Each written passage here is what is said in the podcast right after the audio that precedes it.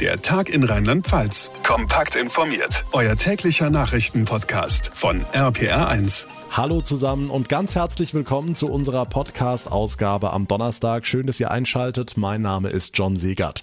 So langsam muss ich mir echt was einfallen lassen hier in meinem kleinen Studio, denn ich muss Tag für Tag anbauen am Corona-Barometer. Heute auch wieder. Die Infektionszahlen steigen und steigen. Irgendwann gehen sie vermutlich buchstäblich durch die Decke.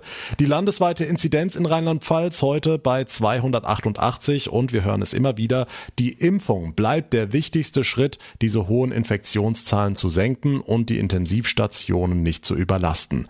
Seit heute ist klar, bald kriegen auch Kinder ab fünf den Peaks gegen Corona. Die Zulassungsbehörde EMA hat grünes Licht für den Kinderimpfstoff von BioNTech gegeben. Was heißt das jetzt für Familien und für die Kinderärzte? Impfen die jetzt gleich auf breiter Front los oder warten die erstmal, bis die Empfehlung der STIKO da ist? Das erläutert uns gleich Jakob Maske, Sprecher des Berufsverbands der Kinder- und Jugendärzte in Deutschland, gleich hier im Podcast. Wir sprechen außerdem mit Cornelia Schwarz vom Rheinland-Pfälzischen Philologenverband über die aktuelle Corona-Situation an den Schulen im Land.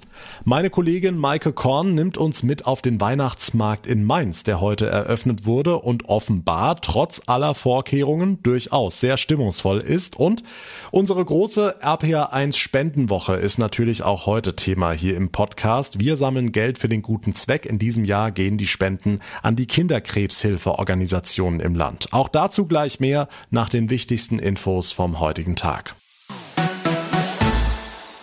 Die Europäische Arzneimittelagentur EMA hat grünes Licht gegeben für die Corona-Impfung für Kinder zwischen 5 und 11 Jahren. Dazu ist mir jetzt zugeschaltet Jakob Maske, Sprecher des Berufsverbands der Kinder- und Jugendärzte in Deutschland. Schönen guten Tag. Guten Tag. Herr Maske, nachdem die EMA die Kinderimpfung jetzt zugelassen hat, wie viele Kinderärzte machen da jetzt in den nächsten Tagen und Wochen mit oder warten die alle erstmal auf die STIKO-Empfehlung? Also zunächst mal war, ähm, empfehlen wir natürlich auf die äh, Empfehlung der STIKO zu warten, der Ständigen Impfkommission, äh, und dann loszulegen. Und natürlich wird es auch so sein, dass der Impfstoff für die Kinder erst ab 20.12. zur Verfügung stehen wird.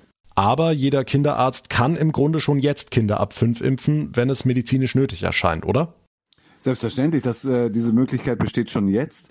Jeder Kinder- und Jugendarzt kann frei ärztlich entscheiden, ob er auch jetzt schon fünf bis elfjährige gegen äh, Corona impft. Ähm, es ist eben immer die Frage, ist das jetzt medizinisch sinnvoll, wo es noch keine Empfehlung gibt? Das muss sich dann eben jeder fragen. Aber natürlich kann man am Ende dieser Frage zu dem Ergebnis kommen: Ja, für dieses spezielle Kind ist das eine sinnvolle Maßnahme. Gut, wenn dieser spezielle Kinderimpfstoff erst ab dem 20.12. kommt, womit werden die Kids denn bisher geimpft? Mit erwachsenen Dosen nur eben weniger? Genau, also ganz praktisch gesehen ähm, äh, wird jetzt ja teilweise schon off-label geimpft. Dazu wird der Erwachsenenimpfstoff gedrittelt und ein Drittel der Dosis wird dem Kind zwischen fünf und elf Jahren gegeben.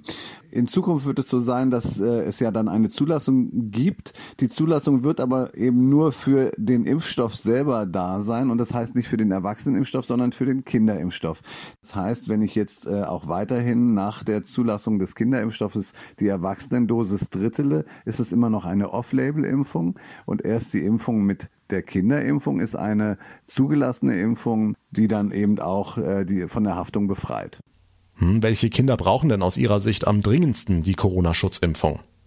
Also ähm, aus unserer Erfahrung heraus wird es natürlich auch diesmal wieder am sinnvollsten sein, die schwer chronisch kranken Kinder äh, zu impfen, also die mit schweren Atemstörungen oder die auch mit schweren Herzerkrankungen äh, oder auch zum Beispiel die äh, sehr stark adipösen Kinder oder eben mit anderen Entwicklungserkrankungen oder die Kinder mit einer Trisomie 21. Auch die werden sicherlich am meisten von der Impfung profitieren und werden deswegen natürlich auch bevorzugt geimpft werden. Hm, ganz praktisch für Praxen und Patienten. Ist die Beratung bei der Kinderimpfung nicht aufwendiger? Also gibt es da nicht mehr Fragen oder mehr Formulare auszufüllen? Nein, es wird also viel aufwendiger als jetzt schon. Geht ja gar nicht. Also das wird natürlich äh, ungefähr genauso aufwendig sein. Äh, es ist insofern vielleicht noch mal ein Ticken aufwendiger, weil äh, die Ampullen, die uns dann für die Kinder geliefert werden, nicht für sechs, sieben Kinder äh, reichen werden, sondern für zehn, elf Kinder. Also hier müssen wir die Gruppen, die wir einbestellen, auch wieder größer machen. Das ist auch ein größerer logistischer Aufwand. Das wird ähm, tatsächlich noch mal schwierig. Wir haben dann auch einen zweiten Corona-Impfstoff im Kühlschrank. Hier muss man sehr gut aufpassen, dass es nicht zur Verwechslung kommt und so zu Unter- oder Überdosierung. Hier müssen also tatsächlich Qualitätsmerkmale ähm, aufgebracht werden, die tatsächlich natürlich nochmal aufwendiger sind, als es bei einem normalen Impfstoff der Fall ist. Okay, kommen wir zur rechtlichen Sache. Ob ein Kind zwischen fünf und elf Jahren geimpft wird, entscheiden letztlich nur die Eltern, oder? Selbstverständlich, ja. Hier entscheiden die Eltern und auch da nochmal ganz klar, wenn die STIKO eine Empfehlung ausgesprochen hat, reicht es, wenn einer der Eltern die Impfung möchte. Wenn die STIKO die Empfehlung nicht ausgesprochen hat, dann müssen beide Eltern mit der Impfung einverstanden sein. Jetzt wird dieser Kinderimpfstoff von BioNTech zum 20.12. geliefert, also etwas weniger als einen Monat dauert es noch. Was glauben Sie, wie viele Eltern ihre Kinder noch vor Weihnachten impfen lassen wollen? Hören Sie da irgendwas aus den Praxen? Ähm, es ist so, dass äh, viele Eltern das vor Weihnachten gar nicht mehr möchten, weil sie ähm, auch unter Umständen vor den Reaktionen auf, der, auf die Impfung Angst haben und Angst haben, dann eben äh, um die Feiertage herum keinen Kinder- und Jugendarzt zu finden, der sich im, äh, unter Umständen um die Reaktionen kümmern könnte oder die Eltern beraten könnte. Deswegen sehe ich, ähm, dass die Eltern eher auf die Zeit danach ausweichen. Aber es gibt natürlich auch die anderen, die gerne noch vor dem Weihnachtsfest, wenn sie mit den Großeltern zusammen feiern, genau noch eine Impfung haben wollen, um das Fest noch sicherer zu machen, die Großeltern noch mehr vor, noch besser vor Corona zu schützen. Ähm, auch diese Gruppe der Eltern gibt es natürlich. Gibt es denn einen Grund, dass der Impfstoff erst zum 20.12. bestellt wurde? Also warum erst dann? Ich meine, dass die EMA jetzt Ende November die Zulassung erteilen würde, das war absehbar, das war klar. Ja, das äh, war klar und mehr kann man das, glaube ich, aus unserer ärztlichen Sicht auch nicht mehr kommentieren. Ähm, natürlich äh, hätte man das schon vorhersehen können, dass die Impfung kommt. Das ist kein Geheimnis gewesen und der Impfstoff hätte natürlich auch schon zum Zeitpunkt der Zulassung zur Verfügung stehen können. Okay, zum Abschluss eine Frage von einer Hörerin unseres Podcasts, Tina Schneider aus Neuwied. Sie schreibt, tut die Corona-Impfung einem Kind denn mehr weh als andere Impfungen in dem Alter oder ist es genauso? Interessante Frage, Herr Maske. Also man kann die Kinder und Eltern beruhigen. Der Impfstoff scheint beim Impfen gar nicht weh zu tun und wir nehmen natürlich für jeden, ob klein oder groß, unsere kleinsten Babynadeln und die tun eigentlich gar nicht weh sagt Jakob Maske vom Berufsverband der Kinder- und Jugendärzte. Vielen Dank für Ihre Einschätzung. Sehr gerne. In deutschen Talkshows gehört er mittlerweile schon zum festen Inventar. Karl Lauterbach. Für die einen der Experte in Sachen Corona, für die anderen der nervige Spaßverderber und Besserwisser, weil er immer wieder zu mehr Vorsicht aufruft. Klar ist, der Mann hat Ahnung. In Harvard studierter Epidemiologe. Wer könnte also in Zeiten von Corona besser als neuer Gesundheitsminister passen als er? Seit gestern ist sicher, dass seine Partei, die SPD, das Ressort auch bekommt. Nur Lauterbach scheint scheint für den Posten nicht in Frage zu kommen. Marius Fraune aus der RPA1 Nachrichtenredaktion, was ist da los? Ja, da prallen so ein bisschen zwei Wirklichkeiten aufeinander. Auf der einen Seite das Bild im Fernsehen Lauterbach als eines der SPD-Gesichter. Täglich wird er nach seiner Meinung gefragt. Auf der anderen Seite das Bild innerhalb der SPD. Hier ist Lauterbach nämlich längst nicht so beliebt wie in der Markus-Lanz-Redaktion. Bei vielen in der Partei soll seine TV-Dauerpräsenz nicht gut ankommen. Lauterbach als eigenwillig gelten. In der NRW-Landesliste zur Bundestagswahl zum Beispiel landete er sehr weit hinten auf Platz 23. Viele, ich sag jetzt mal No-Names vor ihm und auch bald Kanzler Olaf Scholz soll kein Lauterbach-Fan sein und Sabine Dittmar für das Amt der Gesundheitsministerin bevorzugen. Sie ist die gesundheitspolitische Sprecherin der SPD-Fraktion und gelernte Ärztin. Auch ihr kann man die Expertise also nicht absprechen. Ansonsten, Marius, werden die Ministerposten aber nicht immer nach Fachkompetenz besetzt, ne? Nee, da brauchen wir uns nur mal den gelernten Bankkaufmann und noch Gesundheitsminister Jens Spahn anzugucken. Dem jungen, aufstrebenden CDU-Politiker wollte man damals eben auch ein Ministerium geben, als noch niemand eine weltweite Pandemie hat kommen sehen. Generell entscheiden die Parteien bei der Ministerbesetzung auch viel nach Quote, also wie viele Frauen und Männer haben wir, wer kommt aus welcher Region, es sollten jetzt nicht alle Minister aus einem Bundesland kommen, wer gehört zu welchem Parteiflügel, haben wir da alle Strömungen bedient, wer kann mit wem, viele, viele Faktoren, die tatsächliche Fachkompetenz, die kommt da oft erst ganz hinten. Was Lauterbach jetzt aber doch noch helfen könnte, ist der enorme öffentliche Druck. Viele fragen sich, warum wird der Experte jetzt nicht Minister? Es gibt den Hashtag Wir wollen Karl auf Twitter. Also das wäre vielleicht noch eine Möglichkeit, dass die SPD ihn doch noch zum Minister macht, weil man es nach außen sonst eben schwer verkaufen könnte. Marius Fraune über das Mysterium Karl Lauterbach. Dank dir. 3G am Arbeitsplatz, 2G in der Freizeit und die Corona-Zahlen steigen weiter. Übrigens auch an den rheinland-pfälzischen Schulen. Viereinhalbtausend Schülerinnen und Schüler und fast 400 Lehrkräfte gelten mittlerweile als infiziert. Nur jede dritte Schule im Land hat noch keinen Fall. Trotzdem sagt das Bildungsministerium, unsere Konzepte funktionieren, die Ansteckungen passieren außerhalb, nicht in der Schule. Nachgefragt bei Cornelia Schwarz, Vorsitzende des Philologenverbandes Rheinland-Pfalz und Lehrerin in Bad Dürkheim. Frau Schwarz, sind unsere Schulen sicher? Was sagen Sie dazu? Ja, das ist äh, völliger Quatsch, ne? weil wir sitzen in den Schulen alle direkt nebeneinander.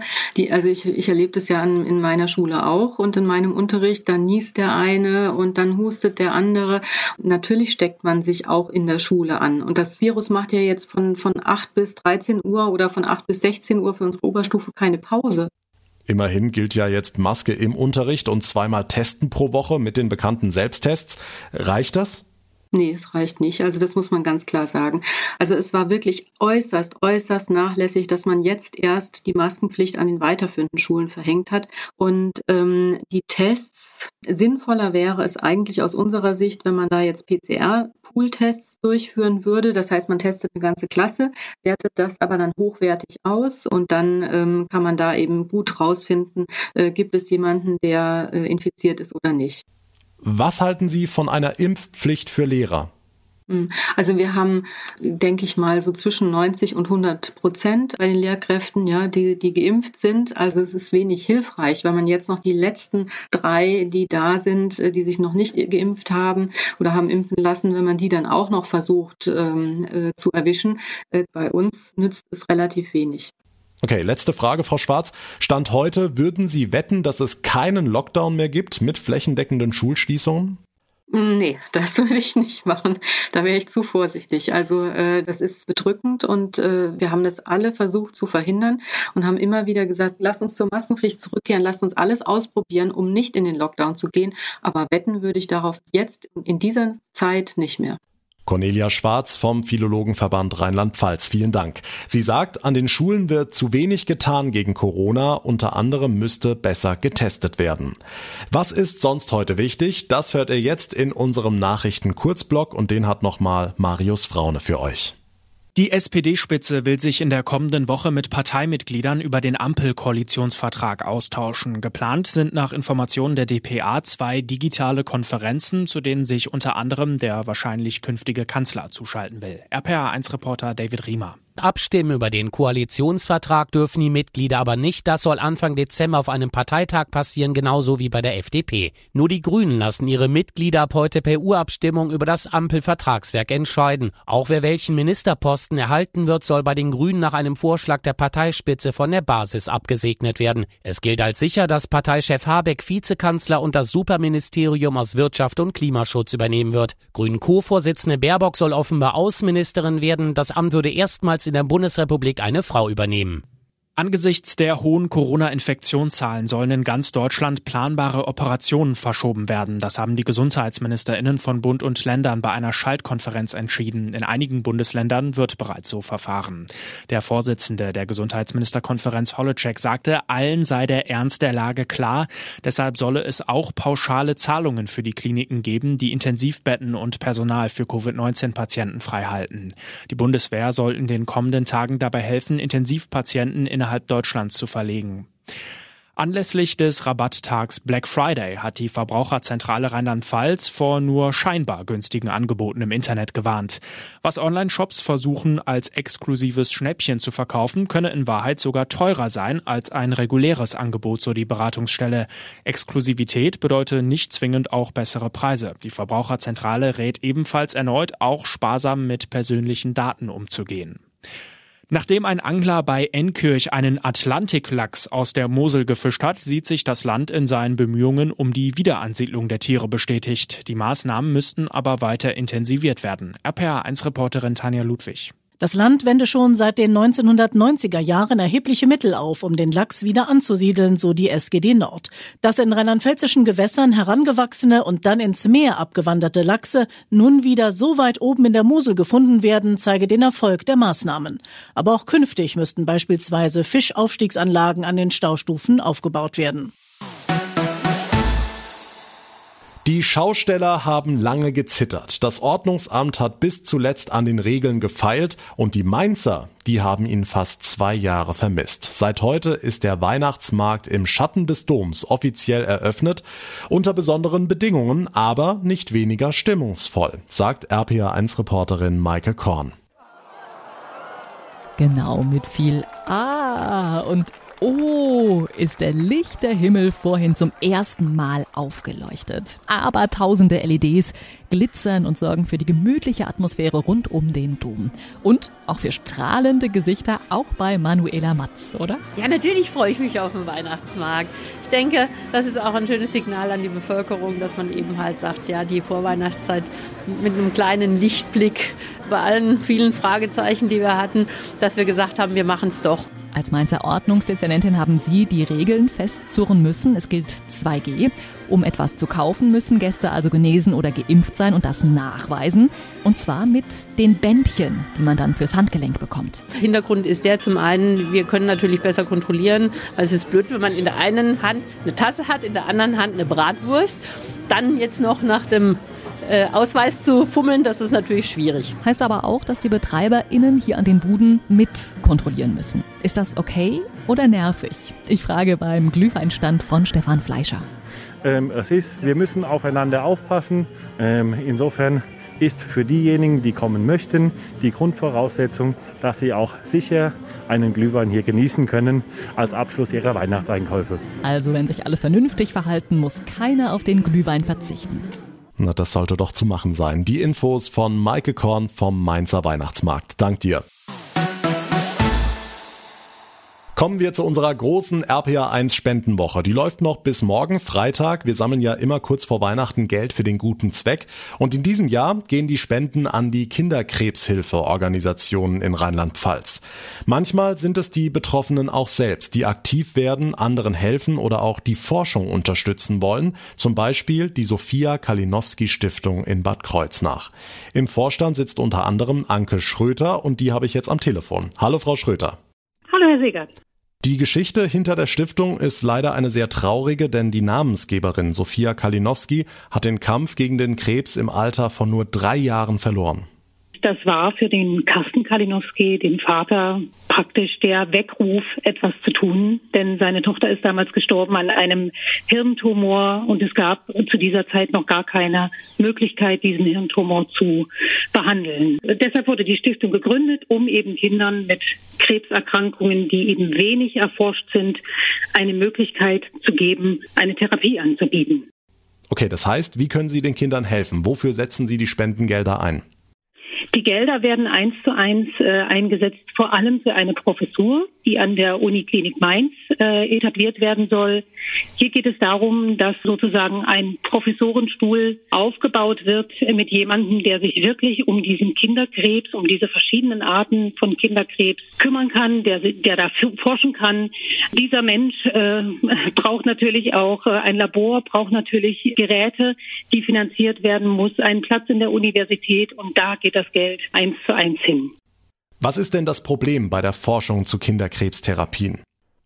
Es ist tatsächlich so, dass man sich in Europa, auch in Deutschland natürlich, vor allem auf die Krebsarten äh, konzentriert, die Erwachsene betreffen. Aber Kinderkrebsarten sind eben noch nicht so weit erforscht, als dass man äh, da eine geeignete Therapie anbieten kann. Und deshalb haben wir gesagt, wir kümmern uns eben auch aus diesem Schicksalsschlag heraus und aus dem Wissen heraus, was man vielleicht hätte tun können, kümmern wir für uns, uns vor allem um die kleinsten unserer Gesellschaft, nämlich um die erkrankten Kinder.